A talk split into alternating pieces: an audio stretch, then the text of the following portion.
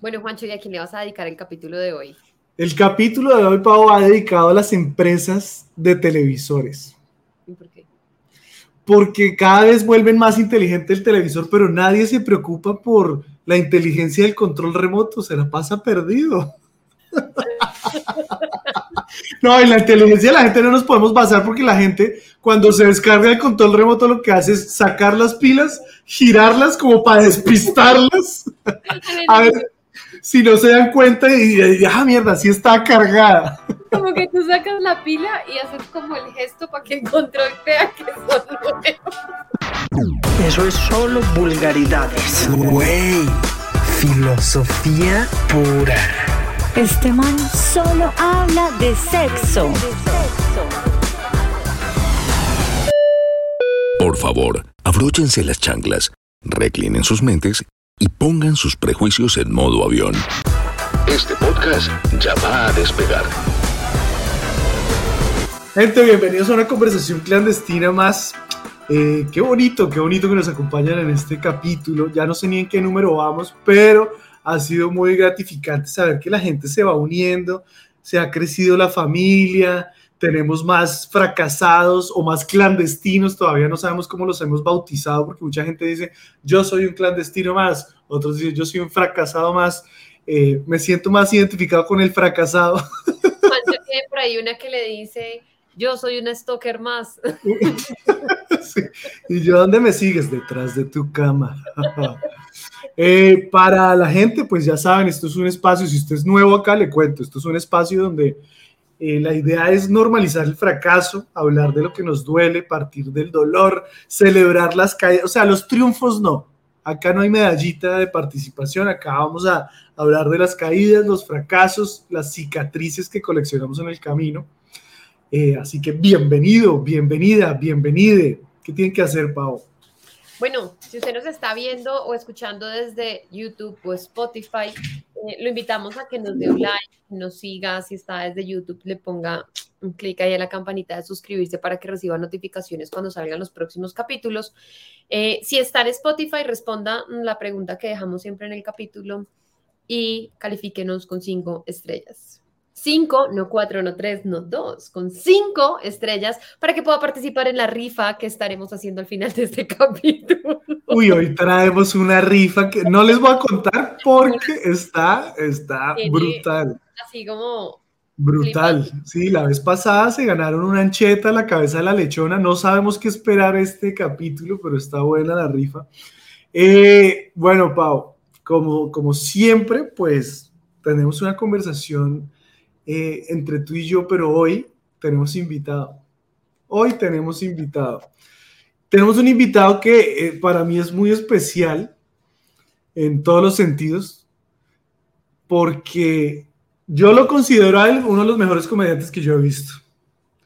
Yo no sé si este man lo reconocen, yo no sé si la gente, si él, él, se considera famoso, no sé si la gente lo cree famoso, no sé si es famoso, no, no sé nada, pero así, en lo que yo he presenciado con mis ojos, con mis oídos, en un show de comedia, este man, me hizo reír de una manera impresionante.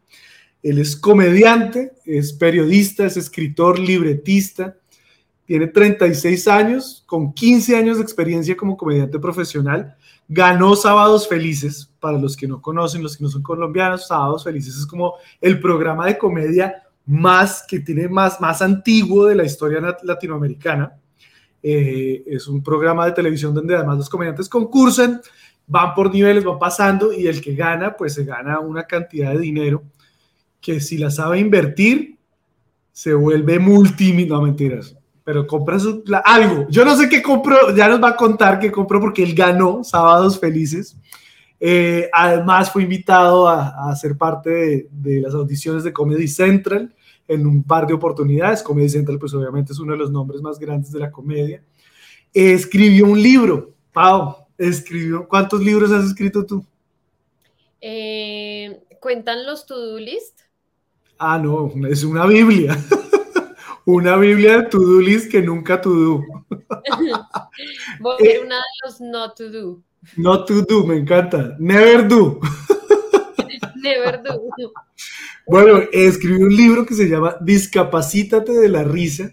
ha tenido una gran aceptación del público a nivel nacional en Colombia, con contenido de humor negro, que vamos a entender de dónde parte un poco el humor negro de, de él, eh, humor autocrítico. Y digamos que la gran premisa que hay detrás de todo esto es pues la, la búsqueda de ser feliz, ¿no? Eh, alcanzar la felicidad de, a través de la comedia y la historia que tiene él, que ya nos va a contar un poquito de eso. Y pues nada, tiene un, un, show que además se llama igual que el libro, Discapacítate de la Risa, ya lo ha girado por Colombia y pues ojalá algún día lo tengamos acá en Canadá. Esperamos que eso suceda, así que sin más preámbulos, recibamos al escenario virtual a Johnny Alexander Rodríguez Sánchez, Johnny Rodríguez, o como lo conocen en las redes sociales, Media Vida Comedia. ¿Cómo están? ¡Bravo! Bueno, hay como 500 personas aplaudiendo en este momento, solo que usted no las ve. Ah, pero bueno, qué chévere, qué rico estar aquí, pues con ustedes, eh, desde acá, desde eh, Valledupar, Colombia. Estoy por aquí pasando calorcito. ¿Cuál calorcito? Un calor el hijo de puta, weón. O sea, No crea. O sea, yo creo que hasta en Canadá debe ser un verano mucho más fuerte que el de, que el de Valledupar, pero igual se disfruta. Soy, eh, bueno, tengo cierta tirria al vallenato, entonces, pues, obviamente llegar aquí y escuchar 50 mil vallenatos y una salsa al día no es fácil. O sea, para contextualizar a la gente que no es colombiana, Johnny vive o se fue a vivir hace poco, él es de Bogotá, usted es de Bogotá, ¿no? Sí. Pero se fue a vivir a Valledupar, que es como la capital mundial del vallenato casi, o, o no sé si es, seguramente es. Entonces, y la, para la gente que no sabe qué es el vallenato, pues es una música muy de la costa, pero que los de la capital escuchamos para planchar. Entonces yo me imagino que Johnny va todo el día con unas putas ganas de planchar. a suicidarse. O sea, usted le termina a la novia y haga un vallenato y se vuelve millonario. Es- Esa es la, esa es la costumbre aquí. Ah, Yo, debo decirte que soy de las que en una farra, en una- en- estoy de fiesta, escucho un vallenato, respiro profundo, al segundo me voy. El segundo digo, esta fiesta no tiene futuro, me voy. Y esto es como una unpopular, ¿cómo se llama? Un unpopular opinion, porque sé que hay mucha gente que le gusta mucho el vallenato y se lo disfruta. Mi esposo es uno de estos corronchos, yo no yo, yo lo admito, weón, y es que a mí me enchufan una botella de aguardiente y a, a las 2 de la mañana ni siquiera tienen que ponerme el vallenato. Yo saco una voz de vallenatero que solo yo creo que suena a vallenatero, pero yo estoy seguro que el resto del mundo simplemente quiere asesinarme. Y amo el vallenato en una borrachera, pero así en un día cotidiano, solamente para planchar, por eso no plancho. No, digamos que desde ese contexto yo prefiero las rancheras. O sea, ahí sí, eh, un Chente, un Antonio Aguilar, eh, una- algo- Algo, algo- algo como igual de machista, pero con otro ritmo. bueno, pues sí, realmente sí. No lo pudiste haber dicho mejor. O sea, como que el tema, o sea, como, como dame algo más machista, pero con otro, con, ot- o sea, igual, pero otro ritmo y enchufado ahí lo aguanto. A mí me pasó algo muy curioso cuando yo llegué aquí a Valledupar y es que eh, yo pensé que sabían que yo había llegado porque lo primero que pusieron los vecinos fue se encojó mi caballito de, de Carlos Vives. Y yo dije, ¿y esto? Dando la bienvenida a los vecinos. Se cojó mi caballo. Oiga, bueno, pero bueno, ya que tocó el tema, eh, porque la- hay que contextualizar a la gente. O sea, Sí, usted, claro. es un, usted es un comediante con una discapacidad que yo no tengo ni idea qué discapacidad es, entonces explíqueme cuál es su discapacidad. Bueno, realmente, eh, pues desde el tema clínico, eh, yo tengo eh, una displasia de cadera eh, a razón de una parálisis que me dio al nacer. Y tras del hecho me dejaron caer. Entonces, pues imagínense ese- esa, esa, esa llegada apocalíptica al mundo. O sea, fue bastante complicado, pero igual para mí eso ha sido un superpoder. O sea, yo creo que más que verlo como una discapacidad es una ventaja y yo creo que soy de los comediantes más odiados porque realmente yo no tengo que buscar un personaje, sino que el stand-up, como me permite ser eh, visceral a partir de lo que soy, pues no tengo que esforzarme para hacer muchas cosas que otros sí, eh, pretendiendo ser chistosos. Entonces, digamos que los comediantes me dicen, oiga, marica, usted tiene huevo, o sea, usted la premisa, usted en todo lado va a funcionar, usted se para donde sea y la, la totea, no le toca como uno que la sufre, la pe- Y esta, o sea, de- devolvámonos un momento para, para, para entender bien. Entonces, esta discapacidad fue una parálisis que tuvo al nacer, que generó una displasia de cadera, que además lo dejaron caer y eso repercutió en el... re- O sea, eso le quedó para siempre, ¿sí o no? Sí, sí, sí, de hecho sí. O sea, el tumbado ya quedó para siempre. Claro, sí, pero esa es la marca registrada. Entonces ahora sí, por eso lo recibieron en, en Valledupar con seco. Vea, yo lo, lo voy a decir. El día que yo lo vi a usted por primera vez fue en la zona T en Bogotá. Y así como dice usted, yo pensé que cuando lo llamaron al escenario, yo pensé que era un man, un comediante que tenía un personaje.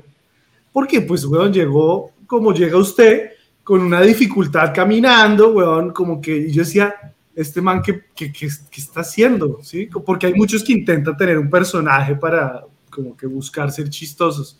Sí, claro. Y, y bueno, de, de entrada usted ya empieza a contar que ese es usted y usted tiene unas dificultades y empieza a contar toda esta mierda, empieza a meterlo a uno en el tema y empieza con un humor que por eso es que muchos comediantes lo odian.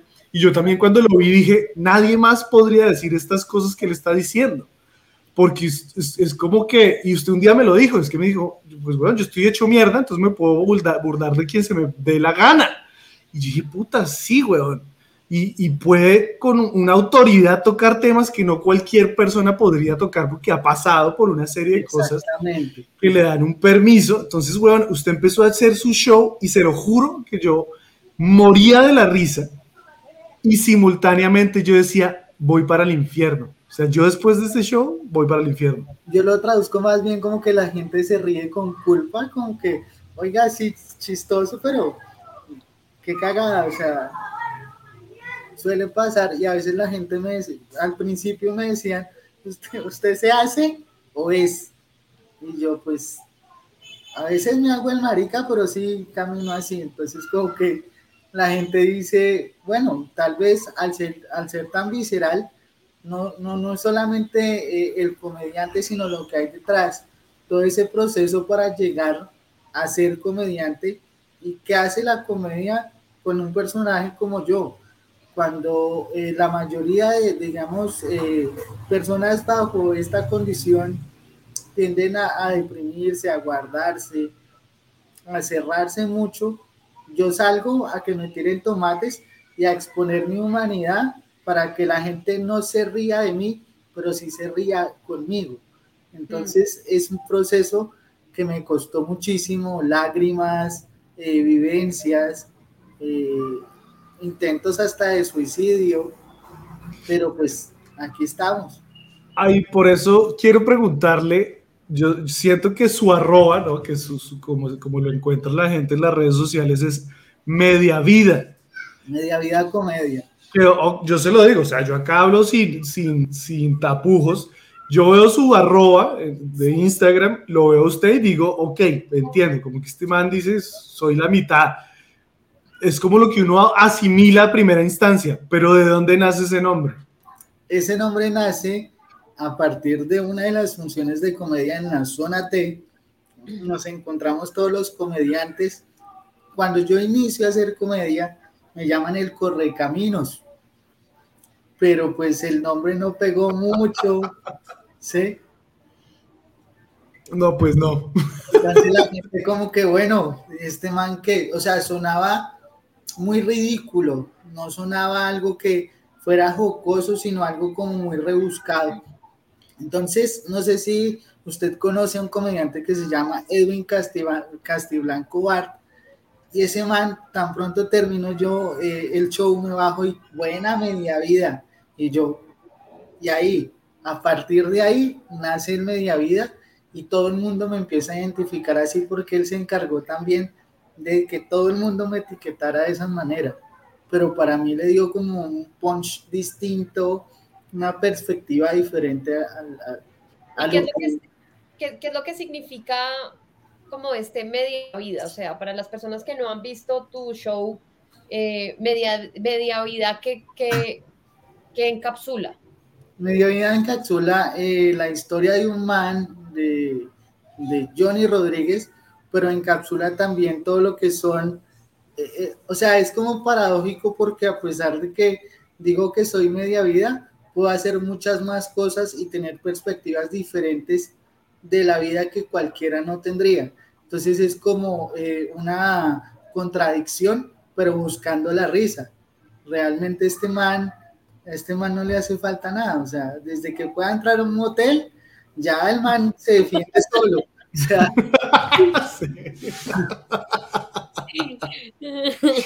Yo, el media vida es como un recurso más que todo como para decirle a la gente, le doy permiso de reírse conmigo y a veces reírse de mí porque a mí, o sea, yo fui de las personas que más de la mitad de mi existencia sufrió bullying. Entonces yo tuve psicólogo y todo el tema. Y en la última sesión el man se aburrió y dijo, ah, ya yo no lo quiero volver a ver. A, voy a dar la clave. Ríase de usted mismo y no, nadie va a poder con usted. Y me la tomé en serio y ya me dio 145 millones en sábado felices. Entonces, uno dice, bueno, realmente eh, como que me blinda de muchas cosas y en lugar de enfurecerme con las personas, soy agradecido porque yo saco el cuadernito, oiga, qué marica tan creativo, venga. Entonces yo empiezo como a partir de eso a hacer mi comedia también, a hacer ese proceso creativo y a crecer como persona, a decir, bueno, ya eh, de pronto eh, sí trato como de diferenciar mucho el comediante que está en escena al que está, a la persona que no está en escena, porque hay gente que no lo conoce a uno. Entonces, cuando la gente no lo conoce a uno, la gente pretende ser chistosa cuando uno ya no está como en ese contexto y ahí se le meten a uno al rancho y uno como que, bueno, ya, ya la comedia se acabó, ya aquí es distinto. Sí. sí eso me parece complejo porque al final es como, eh, número uno, como al abrir la puerta al comentario o al venir, ríete conmigo, pues como tú mismo lo dices, también se abre la puerta al ríete de mí.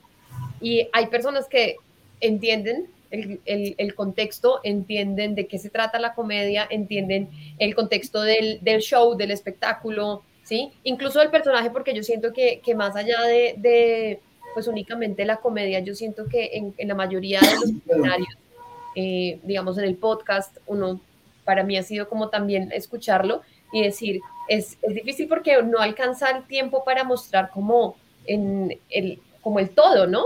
Entonces uno muestra es como una parte que es la primera, no significa que uno muestre una parte mentirosa, pero es solo una parte. Es muy difícil encapsular o meter en, una, en un solo paquete de tiempo, eh, llámese show, llámese podcast, llámese reunión en el trabajo en el que está presentando alguna cosa, no sé, eh, meterlo todo, ¿sí? Y al final abres la puerta, a mí me parece duro porque eh, siento que con la comedia eh, se abre la puerta a un espacio en el que uno es vulnerable, porque al final ah, lo que está puesto en el espectáculo, lo que está puesto en el show, es producto de haber decantado la vulnerabilidad más grande. De hecho, solo si es una muy buena vulnerabilidad del material funciona. ¿sí? Como alguna vez decía yo a Juancho en un show en el que estuvimos, que se subió una persona y empezaba a hablar como de un dolor, de lo injusto que era que lo trataran a uno en los aeropuertos internacionales, porque iba a 10 aeropuertos internacionales en una semana y, y, el público estaba en silencio. Entonces era como, no, no es vulnerable, esto no me conecta, esto no me muestra tu dolor. Literalmente pasa una cosa y es que eh, yo decidí ser comediante, o sea, a mí nadie, o sea, yo pude haber sido conferencista, otro tipo de cosas, seguir con el tema de ser escritor, pero escogí algo que me, que, que me pone en la mira de, de, muchas personas y las, los, las pone a pensar. Entonces, ¿qué pasa? Que a medida que uno pues va desarrollando esto que se llama comedia, aprende muchas cosas y aprende el tacto hacia las personas. Entonces ahí, ahí es donde uno encuentra la diferencia entre decir, ya el comediante fue el que se bajó, ya el man hizo su show 40 minutos, una hora, y ya de ahí para allá sigue siendo Johnny Rodríguez. O sea, ya realmente eh, el único que se puede encargar de eso es uno mismo. Porque si de pronto aparece una persona y empieza como a hacerle bromas a uno, ya empieza, ya la vaina cambia. Ya uno dice, venga, ya el comediante se acabó, ya todo bien. Ya, si quiere le mando a los sopranos para que lo cojan a pata que ellos sí pueden. Entonces como que, como que bueno, sí. Pero también está el proceso de, de no querer, o sea, no querer ser famoso. Yo nunca he pretendido ser famoso, yo prefiero ser reconocido por un buen trabajo. ¿De dónde, de dónde viene su primer chiste? O sea, ¿en qué momento usted, un, un psicólogo le dice, weón, utilice la, la a reír de usted? ¿Y qué es lo primero que usted hace? ¿Cuál fue esa primera? Eh, porque, de nuevo, la, para la gente que ha escuchado el podcast, sabe que esto lo hemos hablado varias veces, la comedia parte de la tragedia.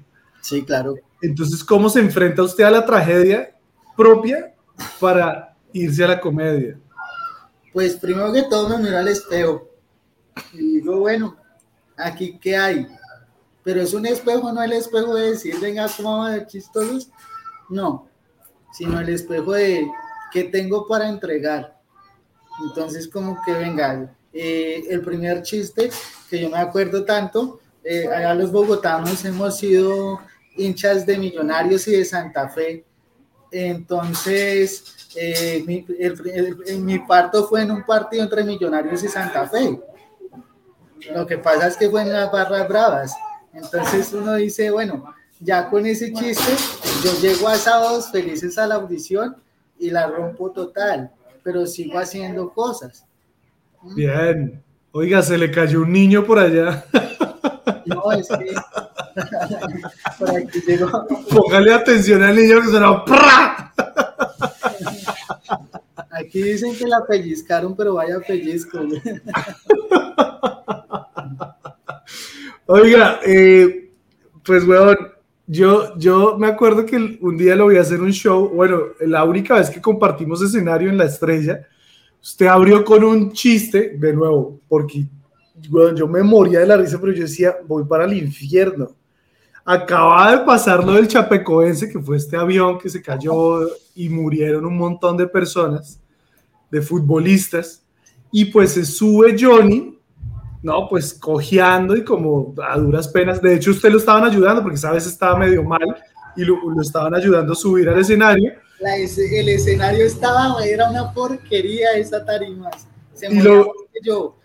Sí, y entonces Johnny así tembloroso, caminando torcidito y tal, y la vaina agarra, agarra el micrófono y lo primero que dice es, buenas noches, soy un sobreviviente del Chapecoense. Y yo no podía, yo decía, voy para, voy para el infierno, y habían, porque habían más de mil personas en ese show, y, y la gente moría de la risa, y yo decía, puta, nadie más puede decir estas cosas, nadie más. Claro. Es, es, es, impresionante. Su humor negro, porque pues obviamente digamos que cae dentro un poco del, del, de ese género de humor negro, que, que, o sea, ¿qué siente usted cuando escribe el humor negro? No puedo de la risa. Literalmente yo no puedo de la risa porque mi proceso creativo es muy raro, porque yo no tengo que buscar las líneas y volverlas chistosas sino que ya literalmente me río solo y todo el mundo dice, oiga, este man es como huevón, porque se ríe solo todo el tiempo, pero es porque estoy haciendo líneas. Entonces, ¿qué días me acordaba yo? Y yo tengo que decirlo aquí, yo sí he salido con chicas con discapacidad. Entonces yo decía, bueno, nos vamos a, a reír de eso. Entonces me acordaba de una chica en silla de ruedas con la que salí yo decía, bueno, pues fue súper chistoso llegar a conocer a los papás, porque encontrar ocho puestos y siete sillas, entonces uno como que ya lo analiza. ¿sí? Me parece muy chévere que en la medida en la que, o sea, yo siento que cuando tú nos dices, yo me conecto con facilidad y puedo escribirlo, no tengo que pensarlo mucho porque me fluye, estoy hablando de mí. Eh, cualquier persona que pueda conectarse con sus lugares más oscuros podría tener como la misma facilidad si está conectado con sus lugares más oscuros desde un lugar honesto, ¿sí? Como no lo voy a maquillar ni lo voy a poner inteligente, voy a ponerlo como es, como lo siento, como lo vivo. Lo que pasa es que para llegar a ese proceso que tú dices, a esa parte, hay que vencer muchos miedos, muchos prejuicios, porque la mayoría de las personas no quieren mostrar lo que realmente les pasa. Y la mayoría de los comediantes hemos sufrido cosas, hemos, venimos de tragedias, venimos de, de, de, procesos difíciles de vida. Porque pues sí, en ese caso listo, yo soy discapacitado, pero hay un montón de gente que hace estándar que eh, sufre de trastornos, eh, ha pasado por cosas, líos familiares, ¿sí? Entonces vienen de ahí, vienen de procesos de crianza incluso complicados y yo creo que lo más honesto que uno le puede entregar a las personas, vuelvo a decirlo, es ser uno mismo.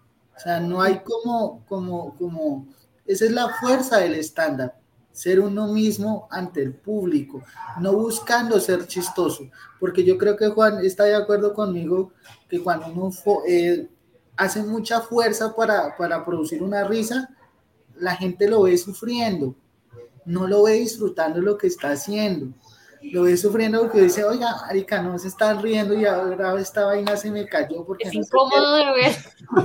sí, sí, es incómodo de ver.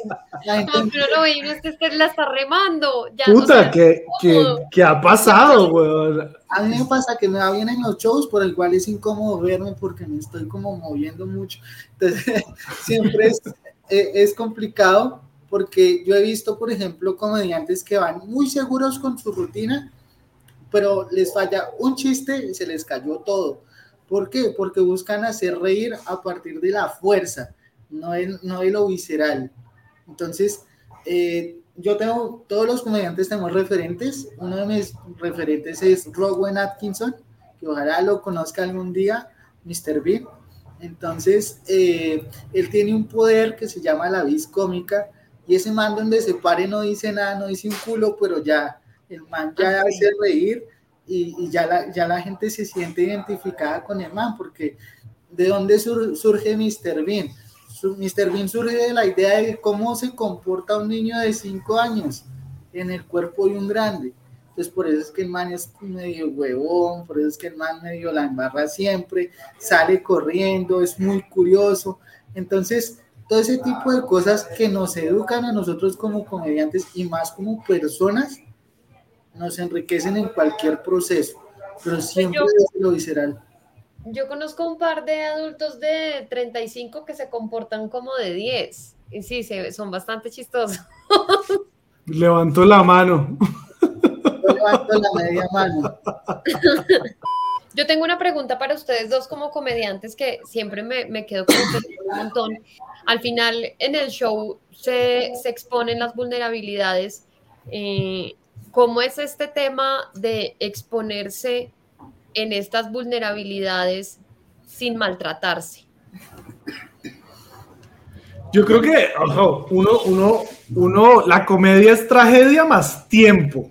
Entonces tú expones tragedia que ya sanaste. ¿Sí? Entonces ya no, no te estás haciendo daño porque ya te permitiste sanar. Entonces yo me río, si yo, si yo me divorcié, no me voy a reír de mi divorcio al otro día pero cuando ya siento que sobrepasé eso y que la herida no está abierta y me va, si yo hablo de eso me va a mover el piso y los, las emociones y demás, pues no, ¿ya? Entonces la, la comedia es eso, es tragedia, pero le tienes que dar tiempo. La comedia es verdad y dolor, pero le tienes que dar tiempo. O sea, tienes que sanar. Una vez sanas, te cagas de la risa. O sea, yo estoy segura que tú tienes alguna catástrofe en tu vida que en el momento te hizo llorar el exnovio tóxico. Ese es un chiste. Y hoy en día es un chiste, marica, ¿sí me entiendes? O sea, seguramente tuviste, no sé, cualquier tipo de un novio pipizón. En el momento decías, ay, qué dolor, y después dijiste, ay, qué risa. qué eh, yo me subo y empiezo a hablar del tipo de mujeres con las que yo he salido. Entonces está la mocha, está la, es- está la que tiene labio leporino, está la enana, está la de silla de ruedas, pero porque son cosas que me han pasado y le aclaro a las personas, no me estoy metiendo con nadie. Entonces, cuando uno le aclara al público o tiene esos truquitos para decir, este es, este es el momento para decir lo que tengo que decir y a partir de ahí lo que quieran, hay ciertas maneras de hacerlo. Si usted tuviera que definir cuál es su discapacidad, porque ya nos explicó la que, la que clínicamente le dieron, pero yo estuve leyendo un psicólogo precisamente para este podcast, estuve leyendo un psicólogo que me pareció muy interesante, se me fue el nombre, pero el man hablaba que una discapacidad es lo que impide que usted se relacione con su entorno de manera efectiva. Entonces no tiene que ser que le falta una pierna, no tiene que ser a veces la depresión. A de hecho hay un montón de trastornos eh, mentales que, que ni siquiera son evidentes. Hay trastornos de, perso- de personalidad, de bipolaridad, de un montón de cosas que mucha gente, hay maníaco depresivos, gente que ni siquiera sabe que tiene esa discapacidad, pero esa discapacidad le, está, le, le- le- le impide relacionarse con su entorno. Y entonces ahí explicaba que absolutamente todos tenemos una discapacidad que nos impide relacionarnos efectivamente con nuestro entorno. Puede ser a minúscula escala o puede ser ya una, casa, una cosa macro. Ajá. Entonces yo puse a ver todo esto y dije, dije, les voy a decir el mío para que vean, porque hice el ejercicio, es como un ejercicio que tiene el man ahí.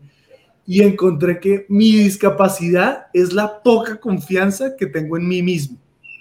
La poca confianza que yo tengo en mí mismo me impide relación y afecta y me di cuenta, fue como ¡pah! me estalló el cerebro. La poca confianza que tengo en mí directamente está relacionada con todo lo que hago en mi día a día cotidiano de trabajo, de mi entorno personal, en mi entorno familiar, en mi entorno afectivo, porque estoy buscando aprobación en otros lugares porque no, no tengo la mía. Eh, no confío en mi trabajo, entonces me la paso con miedo de saber si el resultado está bien. Entonces todo es como con, esa ansiedad, que además sufro de ansiedad. Dije, puta, mi poca, lo poco que confío en mí es mi discapacidad. en todo, hasta en el sexo. Yo entro en el sexo y tengo que complacer demasiado a la otra persona para darme permisos yo de porque siento que no va a ser suficiente. No, y hay que preguntarle a las, a las chicas con las que has estado si realmente han quedado. No, sí, sí es una discapacidad. Aquí está mi Porque una esposa. cosa es esforzarse, otra cosa es lograrlo. Aquí está mi esposa, le pueden preguntar. Se acabó de ir. Se acabó de ir, no quiere hablar del tema porque seguramente, como siempre, le toca arriba. Entonces, eh, este, Sí. Pero seguramente usted puede hacer poses que los demás no, marica. yo, yo estoy por escribir un libro que se llama El Kama Sutra de los discapacitados. Yo entiendo de este tema de, de discapacidad es que está más relacionado también con el entorno. O sea, no es lo mismo ser usuario de silla de ruedas en Bogotá a ser usuario de silla de ruedas en Toronto, ¿sí? No es lo mismo. Definitivamente Sí, los retos son diferentes. 100%. Que, que es lo mismo, que no es lo mismo tener un trastorno mental en un ambiente que en otro. O sea, cambia Claro. totalmente. En una empresa ah, o en otra, ¿sí? Eh, hay, hay empresas, ahorita estoy muy asombrada con, con este tema en, en la empresa en la que trabajo y es que le paran muchas bolas al tema como de salud mental. No es lo mismo sufrir de depresión en una empresa que es consciente, está ahí, te apoya, te, te ayuda o te da el soporte mientras estás en un momento de crisis, a una empresa en la que cuando te da la crisis te dice, no, mira, no funcionaste, desafortunadamente los resultados no se están dando, no eres tú, somos Lo nosotros. que es un Canadá versus Colombia, más o menos. Porque es lo que pasa aquí. O sea, aquí digamos que yo lo sufrí. Yo no pude conseguir un trabajo normal porque siempre le veían a uno como el que venga, pero toca hacer esto, toca hacer lo otro. Entonces yo dije, bueno, me tocó ser in- independiente desde muy joven. Eh, yo vendía películas en la calle, hice de todo. O sea, ¿Qué hizo? Yo quiero saber eso. ¿Qué trabajo estuvo? Ya, o sea, o sea, mi primer trabajo eh, realmente fue cuidando carros en eventos. Aunque yo ya hacía comedia, pero digamos que estaba como en ese proceso de ir a audiciones, de escribir, de mostrarme. O sea, usted le decía a la gente, yo le cuido el carro, hago el show y vuelvo.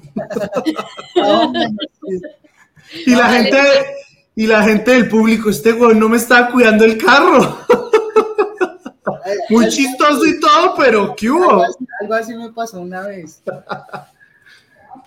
Es que déjenme les echo un chiste, pero el Corolla rojo de placas, por, había una vez un man que le robaron el carro, no mentiras. Este, no, y pues a partir de eso uno empieza como a decir, venga, ¿yo qué tengo para ofrecer?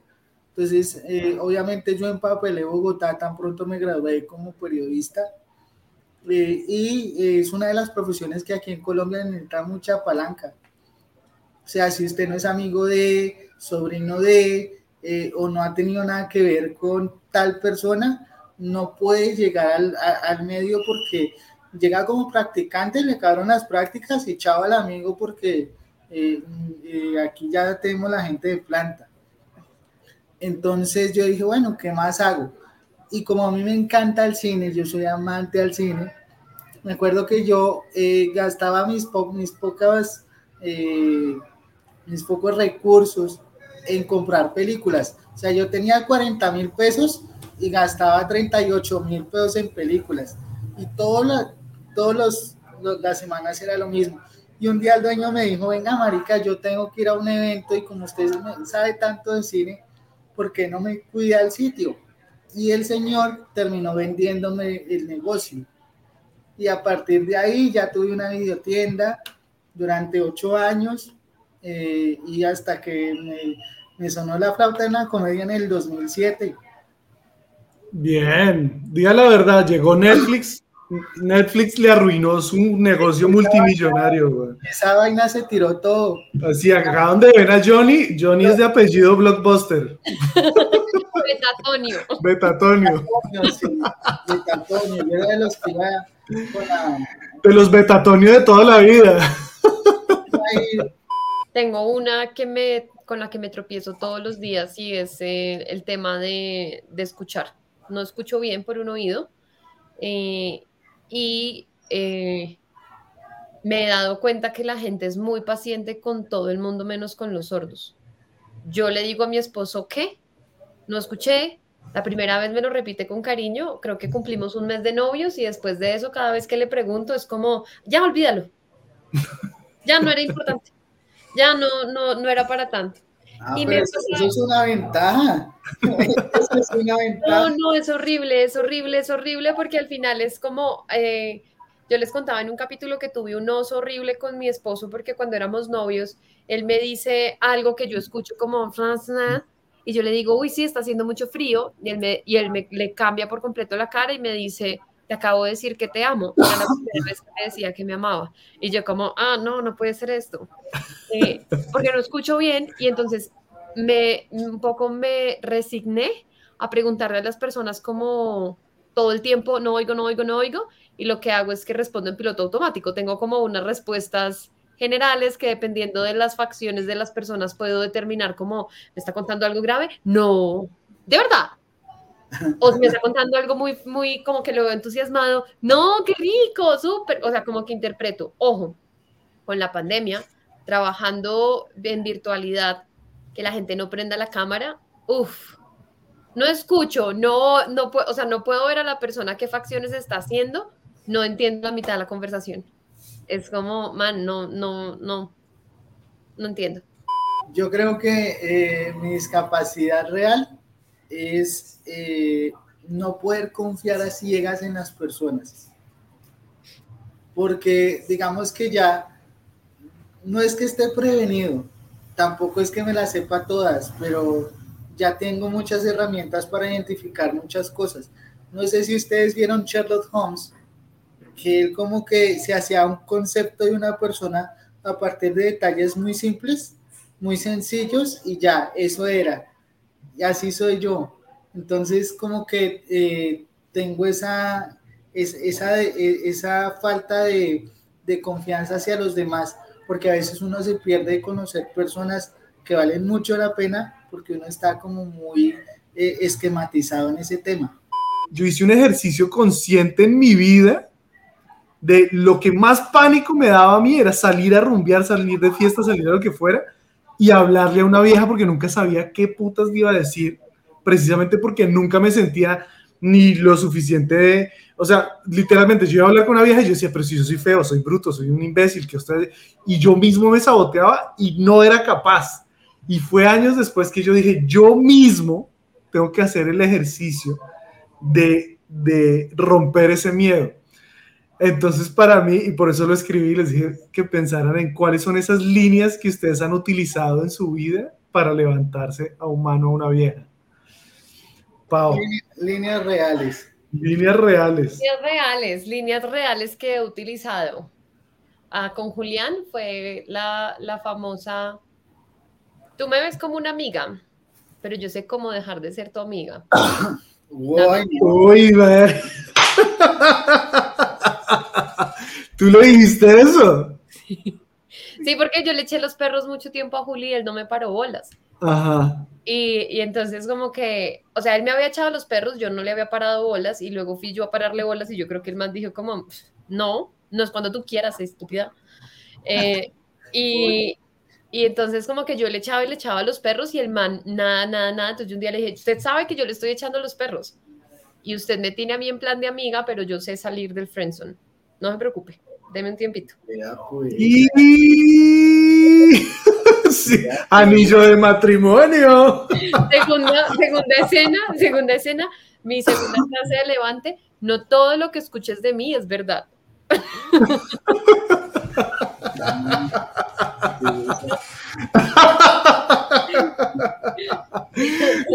Eso está buenísima, eso está buenísima. Y la tercera, La tercera, ya, ya tenías el anillo, ya habías cubierto tu pasado. ¿Cuál fue la tercera línea de Levante?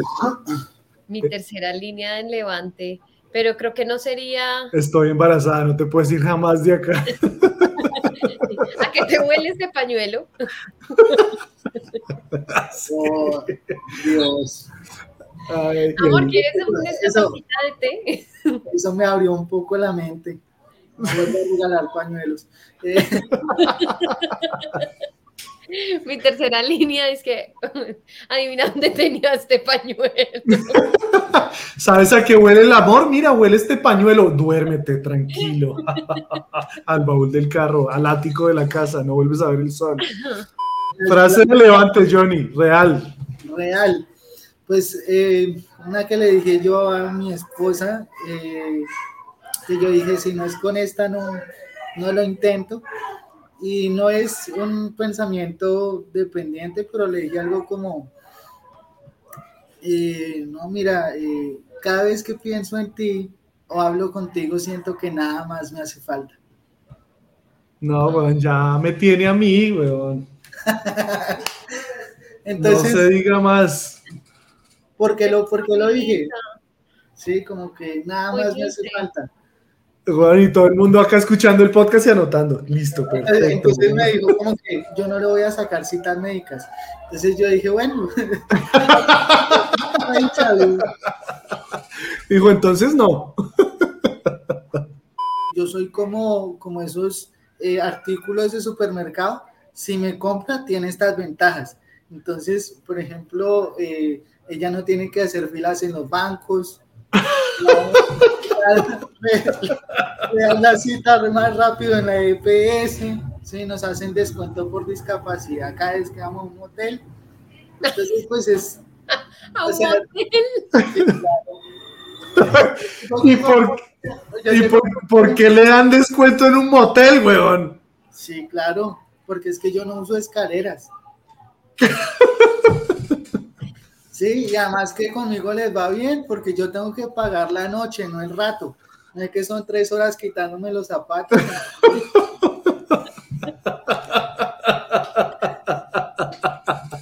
Esto lo usé yo creo que unas tres veces y fue, vean, si usted está escuchando y usa esta frase, está patentada, así que me tiene que mandar regalías de toda relación que salga de acá. ¿Dónde la registró? Eh, Cuidado, pero le pasan un chino de regalías. aquí está su regalía. No, vea, así como la de Johnny, para dejarlas pensando. Yo, la primera vez que lo dije, esa mujer quedó loca. A ver, dígale pues. La verdad es que estoy generando mucha tensión y no es tan buena. Imagino, o sea, es como no, no, no subas tanta la expectativa, dilo para que todos. Es pésima, no la usen. No, vea, yo le, le dije a una vieja, mira, yo sé que todos los manes te deben pedir el teléfono todo el tiempo y todos te dicen las mismas estupideces y siempre salen con las mismas babosadas. Yo no vengo a pedirte el teléfono, yo vengo a dejarte el mío. Y si algún día quieres pasar un buen rato de verdad, genuinamente y reírte, llámame. Le di el teléfono y me fui. Uy, weón, tiene dos caras, porque yo, o sea, me imagino una vieja que dice, uff, y me imagino una vieja que dice, "Pff". Bueno, pero exacto, pero es una bomba, o sea, eso es un que, que hay tic, tic, tic, tic, tic, tic, porque claro, no, es- no, no deja cabida para puntos medios. Varias veces di- le, dije, le dije a un par de chicas, le dije, si te hago reír, me aceptas una salida. Pero ni siquiera así sin conocer, como que yo me acercaba a la barra y yo, una vieja X, y yo, si te hago reír, me aceptas una invitación. Y obviamente el 80% de las veces me dijeron no, ni siquiera me dieron chance de lanzar el chiste. Seguramente. No, por lo menos a usted le fue bien. Mi primera cita fue médica, weón. Pero les voy a echar el chiste porque además lo anoté, es pésimo, ya les advierto de una vez, es un mal chiste, pero este era el chiste con el que yo decía, si te hago reír, me aceptas una invitación. Nunca logré salir con nadie. Y que una de ellas lloró. El chiste era pésimo porque además me lo contó, yo no- me lo contó mi tío, creo que fue mi tío Roberto, bueno, en fin. No, ya empezamos mal. Sí, mal, mal, mal, mal. Pero el chiste, el chiste era eh, que había un viejito contándole una historia a los nietos y les decía, no, cuando yo era joven era cazador, eh, un día me encontré un león de frente, me hizo, "Grrr", me cagué. Y los niños, claro, abuelito, claro, ¿cómo no? Con ese susto dice, no, me cagué ahorita que hice, "Grrr". Ay, no me tocó salir con Juancho. Yo le debo, yo le debo un café, marica. Ya, ya le debo un café. El peor chiste, güey, pero cómo me reí yo cuando lo escuché, güey. La última frase que utilicé, eh, esta todavía, todavía creo que funcionaría porque me parece muy genuina. Entonces, usted está escuchando esto, se la presto, así se la presto. Yo me acercaba de- donde una vieja y le decía, vine a que me saques a bailar. No, ya pudiera yo decir eso. ya quisiera yo, güey. bueno, pero usted se puede ahorrar una, vine a que me saques. No, sí, de esos, si yo tuve uno de esos momentos de trágame tierra así, o sea, obviamente ustedes me ven sentado y dicen, qué man tan pinta, y me pasa hasta en el Transmilenio en Bogotá. O sea, no, eh, no me pedían la silla azul, no, no, quédese ahí, quédese ahí, porque me veían pinta, o sea, de hecho yo soy lindo. Entonces, eh, claro, yo estaba ahí cuidando el trago en una farra y- y llegó una vieja, bailas y yo como que, bueno, yo como que bueno, y me, me levanté y la vieja se fue, no, disculpa, yo pensé que en serio podías bailar y yo... Se mueve más un pelo en un jabón, pero, pero pues... Ay, no. Pues viejo Johnny, nada, ya llegamos acá, se nos, se nos alargó el tiempito, pero weón, qué cool pasar por aquí un ratico a compartir con usted. Qué cool conocer un poquito de la, la historia detrás de Johnny. De hecho, creo que conocí más a Johnny que al comediante, antes conocía más al comediante. Eso me parece muy bonito. Eh, así que muchas gracias, weón. Muchas gracias por pasarse por acá por conversaciones clandestinas a contarnos un poquito de, de cómo el humor, porque creo que es una filosofía de vida, pero el humor como Pues, man- manera de hacer catarsis y darle la vuelta a su propia vida para aprenderse a reír de las tragedias. Creo que ese es el eslogan de este podcast y el eslogan de su vida. Así que gracias.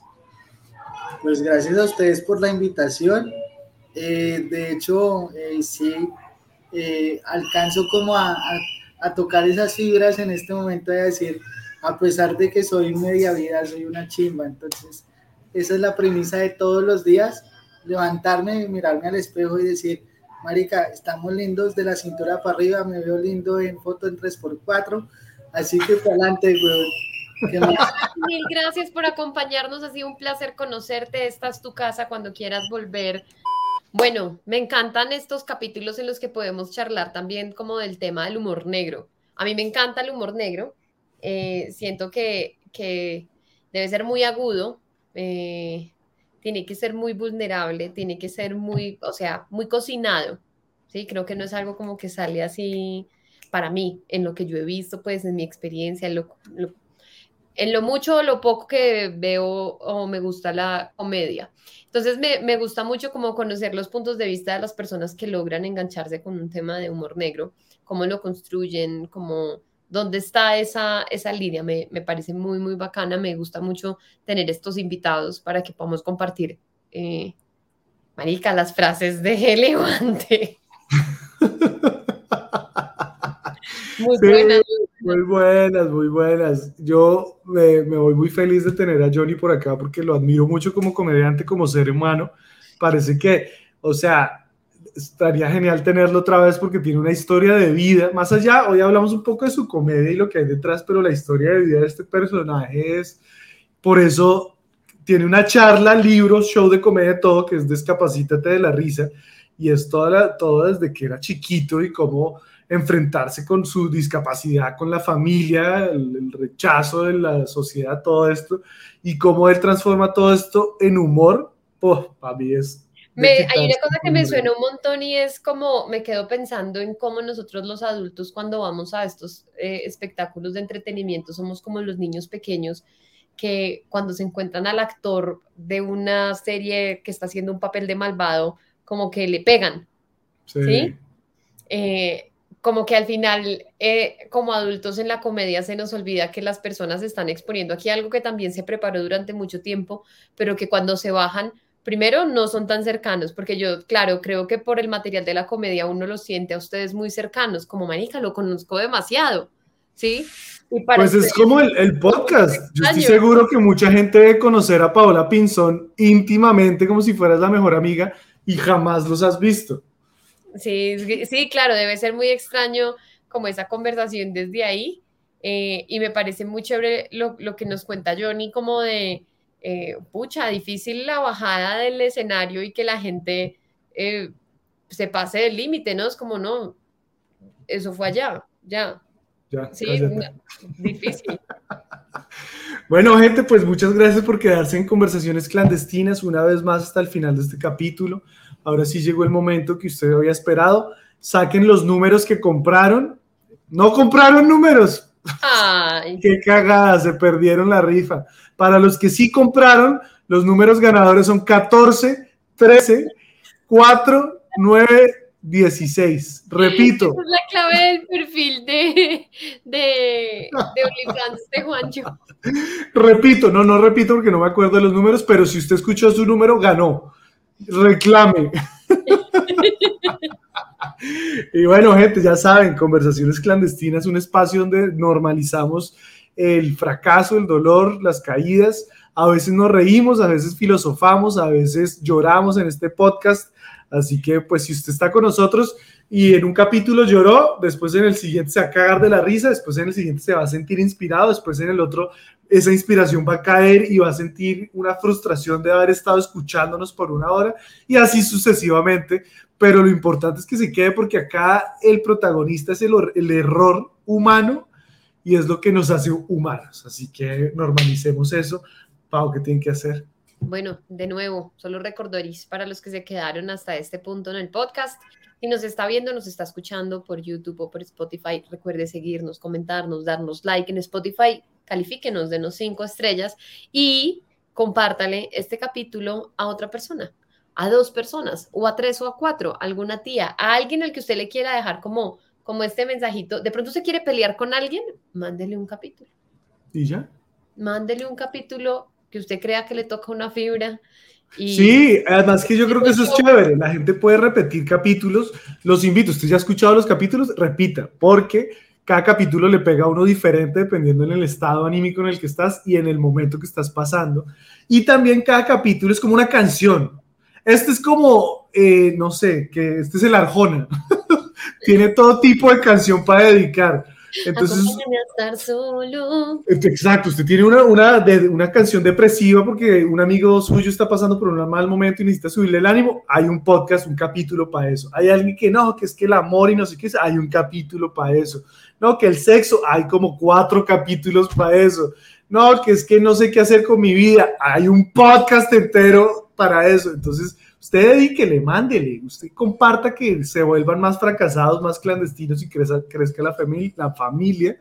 Y nos vemos en una próxima ocasión aquí en Conversaciones Clandestinas, mi gente. Bye. Chao.